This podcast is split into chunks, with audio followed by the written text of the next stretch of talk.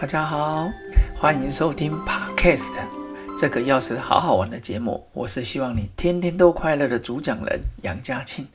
你今天过得快乐吗？我一样非常快乐，同时也希望听众们都能感觉非常开心，因为在 Podcast 与你相会。今天我们要来分享的是快乐学第五课：快乐是可能的吗？周间的午餐约会又来喽，欢迎大家按时收听。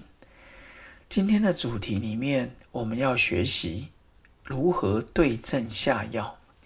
从我们看看身边总有那些令人感受到非常快乐的人。第二个就是每天忙碌的生活，我们如何停下脚步？第三个就是面对外界的感官刺激。现在的三 C 产品视觉革命，我们如何将它转化成内在的体验？想要知道如何保持快乐，让自己更开心，记得收听节目到最后哦。我们常听到，也常看到，身边总有那些令人感受到非常快乐的人。你的国小同学、国中同学、高中同学、大学、研究所上班之后。有些人不管在他的言语、心情、态度，你看到他仿佛总是快乐在心中，深植在他的内在。有一个故事说过，一个西藏的僧侣在中国集中营的时候，常常被修理。他自己说过，在后来他说过，每次他被打到倒地的瞬间，还在没被拉起来继续打的时候，是他最快乐的短暂时光。当我第一次看到书中讲到这句话的时候，我心里觉得：哇哦，这个僧人真是不简单。他也许被打了一个小时，只有三十秒被泼水了之后，被拉起来的时候，那个快乐的三十秒，他依然把握住。可见，处在哪个环境不重要，你是否能抓到快乐的氛围，那个才重要。第二个就是。每天忙碌的生活，我们如何停下脚步？有人说过，达赖喇嘛总是带着一个满足感，时时维持一种宁静的生活。如果一些有智慧的人能够快乐，那么代表快乐是可以学习的。后来他们说，类似像无欲则刚，当你无所求的时候，代表你什么都有；代表你有所求很多的时候。反而代表欲望很多。今天跟各位介绍一个短、很简单的方法，每天只要花一些时间来做禅定冥想，就可以练就真正的心灵转化。你在运动时，你在静坐冥想时，总是感觉很开心。之前有一个人体实验室，在阳明医学大学胡歌哦来探访里面一个节目，它里面就有学到。因为我觉得这个方法很简单，跟各位分享。当你在静坐的时候，脑波是很稳定的。然后阳明大学他是这样教的，他说专注于你的眉心，好，两眉之间上面一点，也可以闭上眼睛，想象呢你的集中专注度在那边。你可以深呼吸三秒，吸三秒，吐三秒。各位现在就可以开始练习。好，我们专注到眉心，深吸三秒，吐三秒，再深吸三秒，再吐三秒。每天花个几分钟，事实上，在他们脑波鉴定脑波的波动的时候，发现是非常有效果的。其实我也练习过，我在大学的时候练习的是另外一个方法，那个每天要要练习三十分钟。但是我觉得这个科学冥想静坐法，其实人人都可以练。待会你中午休息的时候。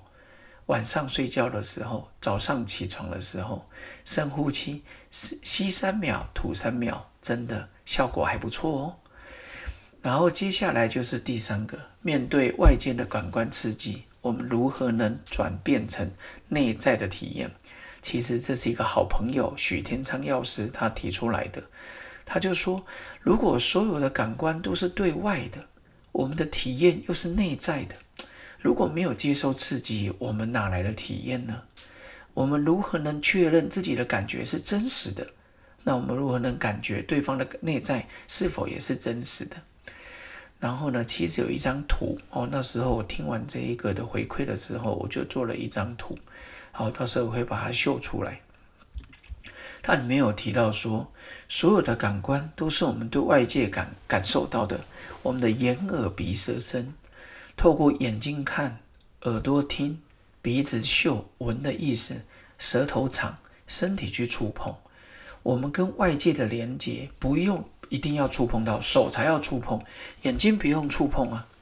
你看到二十公尺外有一个美女，有个帅哥，你不用碰到他，你就看得到他。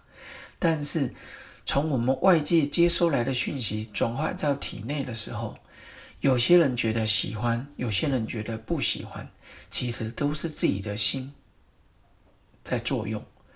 透过观察，第三步，透过观察外界的信息，我们在接收的时候，第四个，它会进入我们的大脑，我们的内心。透过学习，我们就可以学习变出是自己的感受，这种就如人饮水。有些人觉得这一家的咖啡很好喝，有些人不一定。你能说别人的错吗？其实也不会，因为真的是自己的感受，自己最明显。但是如何能知道别人的感受是否真实呢？其实我想说的是，那是他人的世界，他人的内在世界。有时候连我们自己在想什么都无法完全的清晰，更何况去了解他人。哪怕是这个人是我们的父母、兄弟、夫妻、子女，有一个方法，那就是要融入整个周遭，融入整个宇宙。当人我无意识，就是了悟一切。不只是对方，如果连，甚至连万物、花草、河流、日月星辰，我们都能体会。所以有一张图哦，大家就配合看一下。我们看到了感官世界，眼、耳、鼻、舌、身去观察，它进入了我们的心。接下来，外界身体以外的讯息进来了，我们透过思索让它进来。我们这时候会有自我的感受。然后我们再看，如果想要了解对方的心，其实我们就要将我们的磁场扩大。如果你能扩大到整全宇宙，那么你就是宇宙，宇宙就是你。